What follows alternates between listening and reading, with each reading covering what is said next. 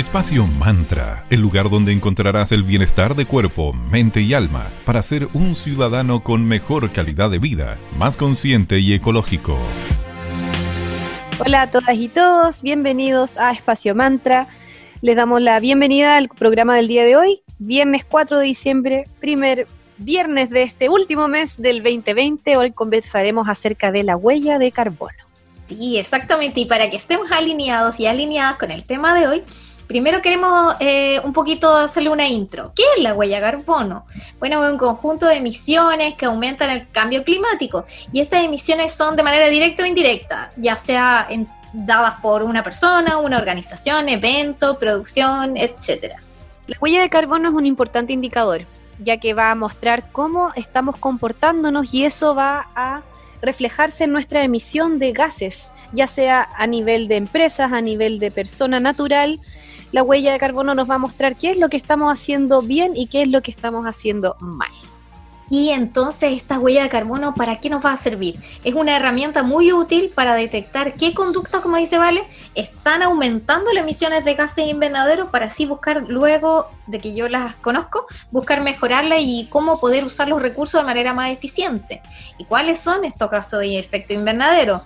Bueno, los principales son desde el vapor de agua, sí, amigas y amigos, también eh, afecta al, al medio ambiente el vapor de agua junto con el dióxido de carbono, el metano, óxido de nitrógeno, ozono y otros. La huella de carbono la podemos observar desde la perspectiva corporativa, por ejemplo, cuando las empresas observan sus procesos y ven cómo ser más eficientes, además a través del ciclo de vida de un producto. Y también desde un enfoque territorial. Les queremos compartir que la isla de Pascua es uno de los pocos territorios de nuestro país que ha aplicado esto de la medición de la huella de carbono. Así que felicitaciones para ellos. Sí, ellos son como una burbujita hermosa que tienen que cuidar, así que están muy ocupados al respecto, así que nuestras felicitaciones desde aquí. Y todo esto tiene que ver también con las personas comunes y corrientes. Entonces, ¿cómo podemos calcular nosotros nuestra huella de carbono? Con Valeria investigamos en la web y nos encontramos con muchísimas calculadoras que nos permitirán eh, conocer cuál es eh, nuestra huella de carbono como consumidores y porque todo afecta al medio ambiente, desde cuánta agua usas para ducharte hasta que, en qué te transportas. Entonces eso eh, lo pueden verificar en cualquiera de las calculadoras que hay en la web y incluso también hay como aplicaciones de celular. De todo este universo, la que les recomendamos con Vale es www.calcula.mihuella.cl, donde podrás hacer el cálculo de cuánto CO2 emites al año y esto tiene que ver, como les decía, con nuestros hábitos y costumbres. Así es, entonces entras a ese sitio web de tu calculadora, vas a responder una serie de preguntas que van a estar enfocadas en medir tu energía en el hogar, en ver tus comportamientos en relación a tus formas de transportarte, hábitos de consumo y residuos. Tenemos mucho por conversar aún, así que partamos con un poco de música. Vamos con David Guetta y Kid Cudi con el tema Memories y regresamos con más.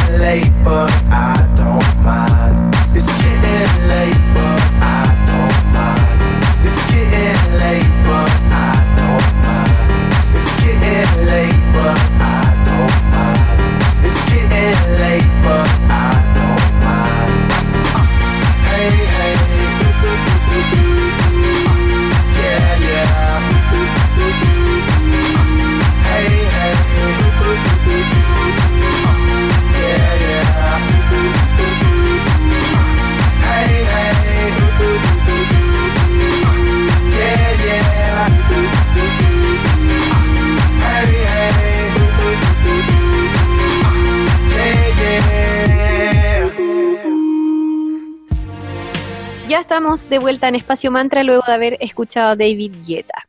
Como les comentamos, hoy conversaremos acerca de la huella de carbono.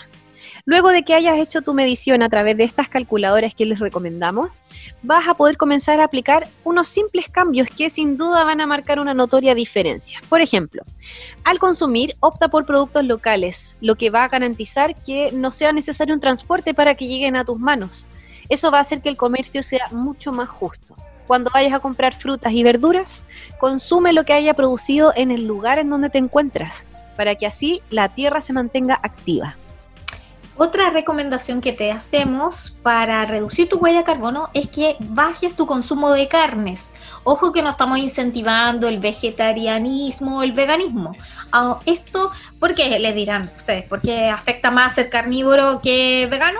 Esto es porque las heces y los gases emitidos por los animalitos liberan metano, que ya como les comentábamos en el bloque anterior, es un gas que produce efecto invernadero mucho más incluso que todo el transporte del mundo junto. Entonces estas grandes hectáreas donde se produce la ganadería afectan, tienen un gran impacto al medio ambiente. Entonces, si buscas cambiar tu dieta a una vegetariana o una vegana, recuerda siempre asesorarte con personas eh, expertas en el tema, como un nutricionista o un médico. Vuelven a aparecer las tres R, reducir, reutilizar y reciclar. Considéralo al comprar. Toma decisiones inteligentes de consumo. Revisa si es que puedes darle una segunda vida a tus productos antes de botarlos o incluso donarlos para quien pueda serle necesario. También otra súper buena estrategia para reducir tu huella de carbono es escoger plantas y además utilizarlas dentro de tu hogar. ¿Por qué dirán ustedes? ¿Para qué sirven las plantitas? Las amadas plantas para mucho. Primero, eh, te va a servir para darle más frescor a tu casa en verano porque ayudan a bajar la temperatura ambiental. Te permitirán además purificar tu aire naturalmente. Entonces, te ayudan por todos lados. Otro tema muy importante es que te llamamos a ser eh, un ciudadano consciente y responsable en el tema de las DRs que hablaba Vale.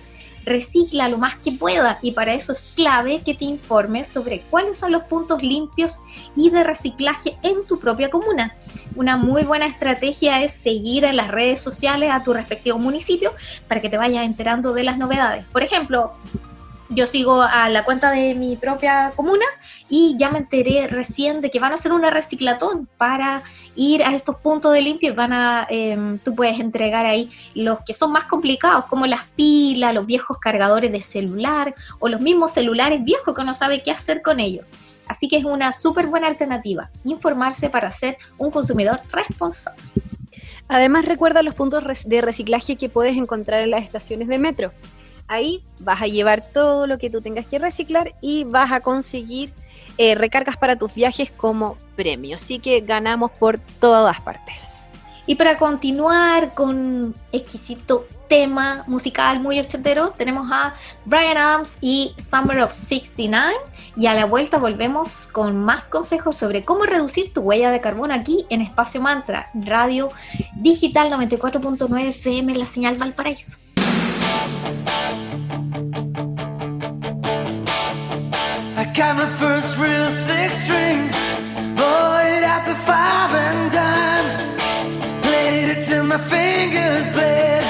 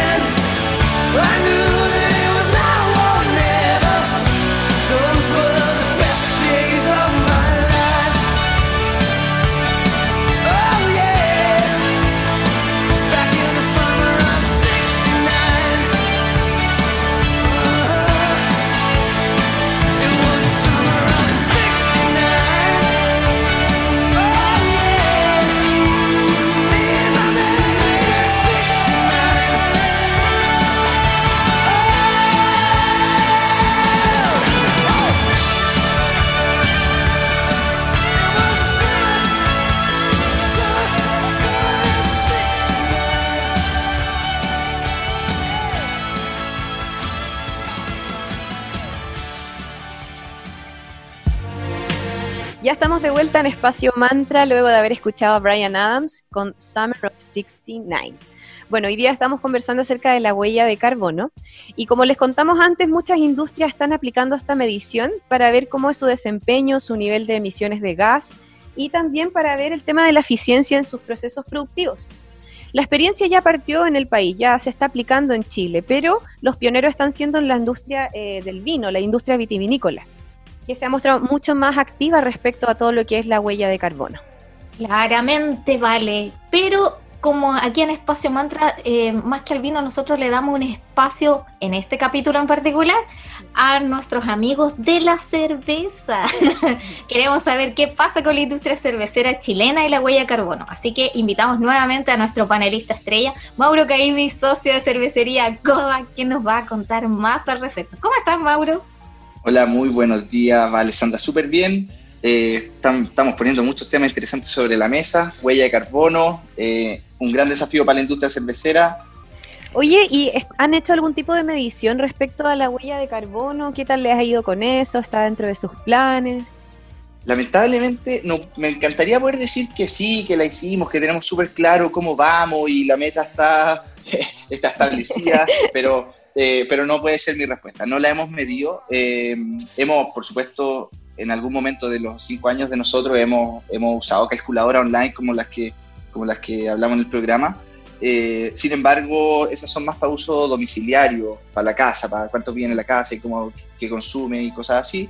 Y para uso industrial no hemos, no hemos encontrado una calculadora que nos acomode. Tampoco hemos hecho la búsqueda como corresponde y ahí hago el mea culpa. Pero eh, por supuesto que vamos a cerrar el 2020 con una huella base cero y decir, mira, así terminó el 2020, esta fue nuestra huella, porque el 2021 se basa gran parte en mejorar lo que hicimos en el 2020 y necesitamos ese dato. Por lo tanto, a partir de esta semana se sumaron dos personas al equipo, eh, ingeniero e ingeniera comercial, que me van a ayudar a mí directamente para hacer todos estos cálculos y, fortalecer todo el trabajo de cervecería consciente y todo el trabajo de sustentabilidad. Así que partir midiendo la huella de carbono es como, es como la pega número uno de, esta, de, de estos practicantes pero vamos un día a la vez, querido Mauro. Pero sí, eh, recuerdo que en anteriores programas de, de, los otros temas de eficiencia que hemos visto, en especial el de eficiencia energética que vimos, sí nos comentaste algo de que están aplicando distintas medidas en cuanto al consumo energético, porque para quienes no saben, para calcular la huella de carbono, como existen como tres tópicos los que te van, la mayoría de las calculadoras online te va pidiendo, te va midiendo. Y la primera es como consumo de energía. Y va dándote como pregunta, como tú bien dices, más a nivel domiciliario, pero en CODA, en cuanto al consumo energético, por ahí, ¿cómo van en, reducir de a poquito su huella? Eh, vamos bien, eh, vamos bien, como hemos mencionado en otros programas, pero repito a los que no han escuchado, aunque podrían escuchar los podcasts, eh, que el consumo energético en la fábrica, por lo menos en, en nuestra fábrica, y en nuestra industria viene de, viene de, dos, de dos lados. Viene por cuánta electricidad tú consumes, que eso se asocia hacia la refrigeración, hacia la cámara de frío, el chile y, otro, y otras cosas que se conectan a la luz. Y el otro fuente de consumo de energía es, es el gas o, cómo estás calentando las cosas. En nuestro caso es con gas, eh, otros podrían ser también con, el, con electricidad o bien con, otro, con otras eh, fuentes energéticas para calentar agua, básicamente. Eh, vamos bien, y, la, o sea, vamos, vamos bien en, en, el, en, la medición que hacemos nosotros de, de, uno, ver el total de, de, energía consumida y segundo, que el que a nosotros no, nos importa mucho es cuánto, cuánta energía estamos consumiendo por nivel de actividad, porque no es lo mismo, eh, no es lo mismo producir, eh, producir 100 y tener un consumo de, de, de 1000, por ejemplo, eh, o, o, tener un consumo de 1200, que hoy aumentamos el consumo en, un 20%, eh, pero estamos produciendo 500, estamos produciendo 5 veces más, por lo tanto, por litro que está saliendo de la fábrica estamos produciendo eh, mucho más eficientemente, que, es el, que esa es una, una de, de, de las métricas que nosotros usamos eso es súper importante. Igual lo que hemos hablado otras veces también, el trabajar más colaborativamente, sobre todo con temáticas tan relacionadas con el medio ambiente, con el calentamiento global. Hay que buscar formas de unirnos y generar el cambio que tanto necesitamos con urgencia en todo tipo de industria, en nuestro domicilio. Y también nos, recordamos ayer con Sandra que conversamos en otra oportunidad y nos contaste el rol del transporte, que también es súper importante en el tema de la eficiencia, en la cadena del proceso productivo. Eh, ¿Nos puedes mencionar eh, qué criterios aplican ustedes respecto al transporte en sí para ser mucho más eficientes al respecto? Perfecto, es, es bastante parecido a lo anterior, tiene, va súper indexado al nivel de actividad. Pongo el caso concreto, pongamos que nosotros vendemos un pack por la página web nuestra, coda.cl, paso el dato, y, y, tenemos que salir a despachar una caja, y hay que abrir el portón, cargar la caja en el furgón, salir, lo que los muchachos del transporte salgan a la ruta, vayan a la casa, entreguen la caja, vuelvan y sean para la casa. Ese viaje fue extremadamente ineficiente porque recorrimos N kilómetros, gastamos o consumimos N benzina o emitimos tanto CO2 para dejar una caja, 4 litros, 6 litros de cerveza. En cambio, ¿qué pasa si hacemos ese mismo viaje o una ruta mucho más nutrida? Por ejemplo, en Valparaíso tenemos que entregar, no sé, en 25 puntos y el furgón va full cargado. Probablemente el consumo absoluto de benzina, de combustible y la emisión de eh, CO2 a la atmósfera sea más eh, alto que en el primer caso que describí, pero no transportamos 4 litros, transportamos 400 litros, 800 litros. Entonces, estáis hablando de escala súper distinta y por eso nosotros siempre indexamos esto al volumen eh, de la operación, porque si no, si no hacemos nada, siempre vamos a ser más eficientes que haciendo algo, porque consumimos cero en ese caso. Si no salimos a, despachar, eh, eh, costo logístico de transporte, cero. Oye, magia, emisión cero a la atmósfera. Pero no funcionó la operación. Aquí la, la, la magia está en cómo hacemos que las rutas sean eficientes. Por supuesto, hay una inversión más profunda de qué tipo de vehículo estamos usando. Hoy día no estamos en esa conversación, al menos en CODA, me encantaría estar pronto, pero es otra, es otra conversación. Pero dado el nivel de tecnología que tenemos hoy día en transporte, ¿cómo hacemos que eso sea lo más eficiente posible? Y eso es tener rutas eficientes, es decir, rutas muy cargadas, muy condensadas, es decir, que sean por zona, por comuna, por región, dependiendo del alcance de esto. Y es salir y no darse vueltas de más y que el, transporte ocupe al máximo su capacidad, es decir, que el furgón esté cargado y no darse vueltas. Por lo tanto, nosotros lo que hacemos, eh, invertimos harto tiempo, de hecho, la Antonella, parte del equipo, eh, está una buena parte de cada mañana eh, diseñando la ruta más óptima para poder cumplir con el despacho, que al mismo tiempo tiene una serie de restricciones. Los clientes bares o restaurantes no abren en la mañana, entonces hay que pasar en la tarde. ¿Y cómo hacemos para no darnos vuelta e ir y volver, por ejemplo? Eh, usamos una, una plataforma, un servicio que contratamos, que es un optimizador de ruta, nos permite medir, nos permite medir todos los kilómetros de que, recorre el transporte, entonces también podemos hacer gestión a partir de ahí, podemos ver cuánto tiempo está en ruta el furgón, cuánto tiempo está detenido, cuánto tiempo se demora entre puntos, cuántos puntos cumplimos, cuántos puntos cumplimos satisfactoriamente, en fin, hay un mundo por medir. Yo en el grueso y en los grandes números me quedo con cuántos kilómetros anduvimos por litro que entregamos. Para la, calcular tu huella de carbono, ya sea a nivel domiciliario o a nivel de industria, de empresa, son como decíamos tres aspectos los que básicamente se miden. El primero, el consumo energético, check, van avanzando ahí.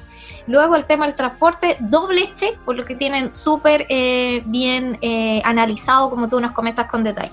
Y el tercero, clave, ¿qué hacen con el tema de los residuos en CODA? ¿Hay de verdad una política de reciclaje a nivel de CODA? ¿Cómo, cómo van ahí? Tenemos residuos eh, naturales de la operación, como por ejemplo en la cerveza tenemos, tenemos residuos orgánicos como el grano que sobra después de, hacer, de hacer la cerveza y de extraer los, los nutrientes que nosotros traspasamos a la bebida. Hay orujo de grano que sobra y que eso es un residuo, es algo que tiene mucho nutriente, pero que para nosotros en la industria nuestra no nos sirve más.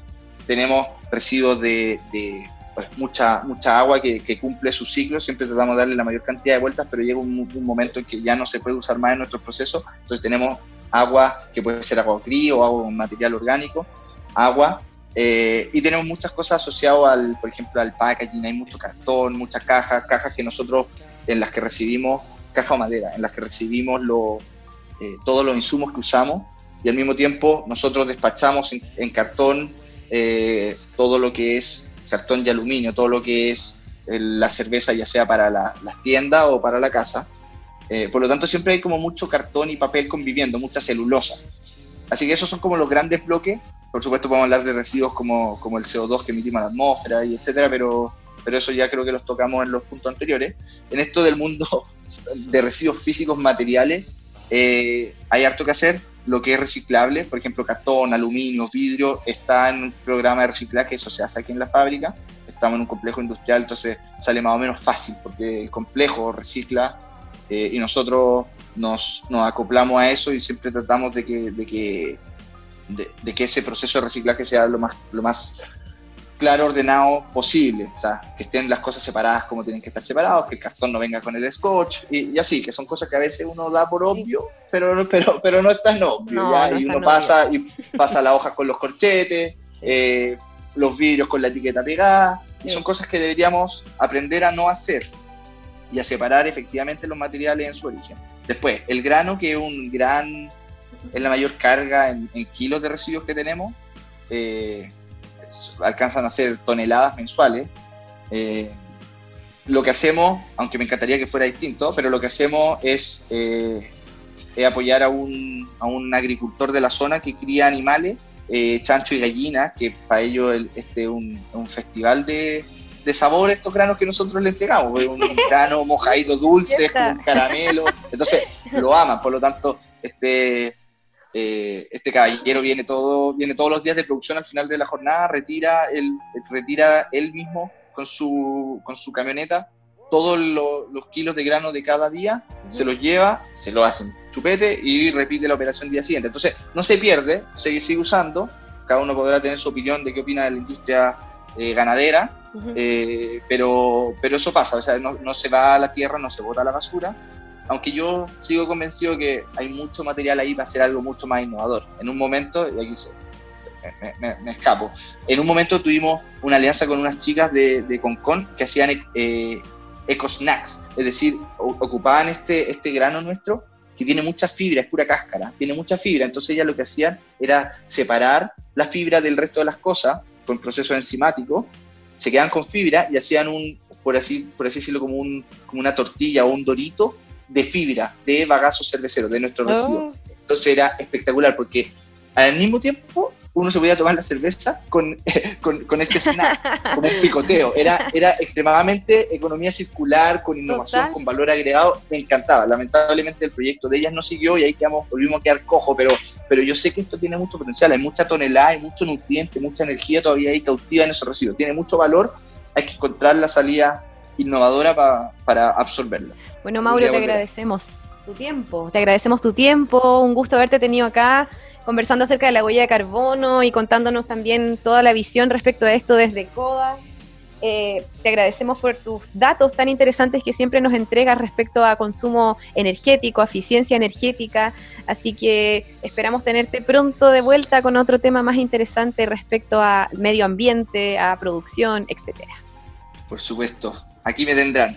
Eh, muchas gracias a ustedes por la invitación, nuevamente por el espacio, por tocar estos temas que son súper importantes. Creo que cada día deberíamos estar hablando más de estas cosas y hablando y haciendo cosas al respecto. Pero por lo menos partamos por hablar y escuchar y hacernos una opinión o saber un poquito más del tema. Así que eh, fantástico, nuevamente gracias por el espacio. Yo voy a pasar el dato de que tenemos aún circulando y estamos a tiempo para los que nos estén escuchando de participar en el concurso de Espacio Mantra y Coda por las redes sociales que vamos a, vamos a decir ahora, eh, para participar por eh, un pack de cervezas y una copita Coda eh, en nuestras redes sociales, hay que compartir, encuentran el post, ustedes pasan el de Espacio Mantra después, pero en, el de Coda es en Instagram y Facebook, arroba cervecería Coda, en la página web es www.coda.cl. Me despido, muchas gracias de nuevo por el espacio, lo pasé súper bien. Así que eso, que tengan una- un, un lindo día y, fin de semana. Hasta la Muchas próxima. gracias, Mauro. Muchas gracias a ti por tu tiempo. Sí, muchas gracias Mauro. Y como tú decías, tenemos alerta de concurso. Tienen para participar durante todo el día viernes porque vamos a hacer el sorteo con Vale tipo 7 de la tarde. Así que Ajá.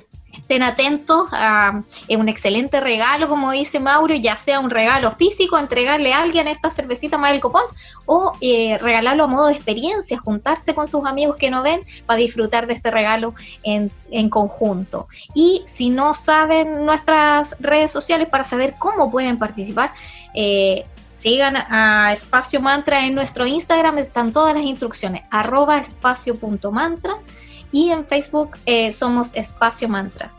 Ya saben, si quieren volver a escuchar este capítulo, llegaron a la mitad, no se preocupen, subimos todos los programas en formato podcast en las redes ya mencionadas. Y en la radio nos escuchan todos los lunes, miércoles y viernes desde las 9.30 a las 10 en Radio Digital 94.9 FM en la señal Valparaíso. No se olviden, Valparaíso en la bajada local, porque nosotros somos un programa eh, aquí hecho con todo el cariño del mundo. Desde Casa Blanca estaba Mauro, la Val está en Viña, yo estoy acá en la comuna independiente de Villa Alemana, en el interior. Así que desde nuestras casas para llegar a ustedes con mensajes positivos de consumo responsable, de ecología, de terapias, de un sinfín de, de datos para lograr el bienestar de cuerpo, mente y alma.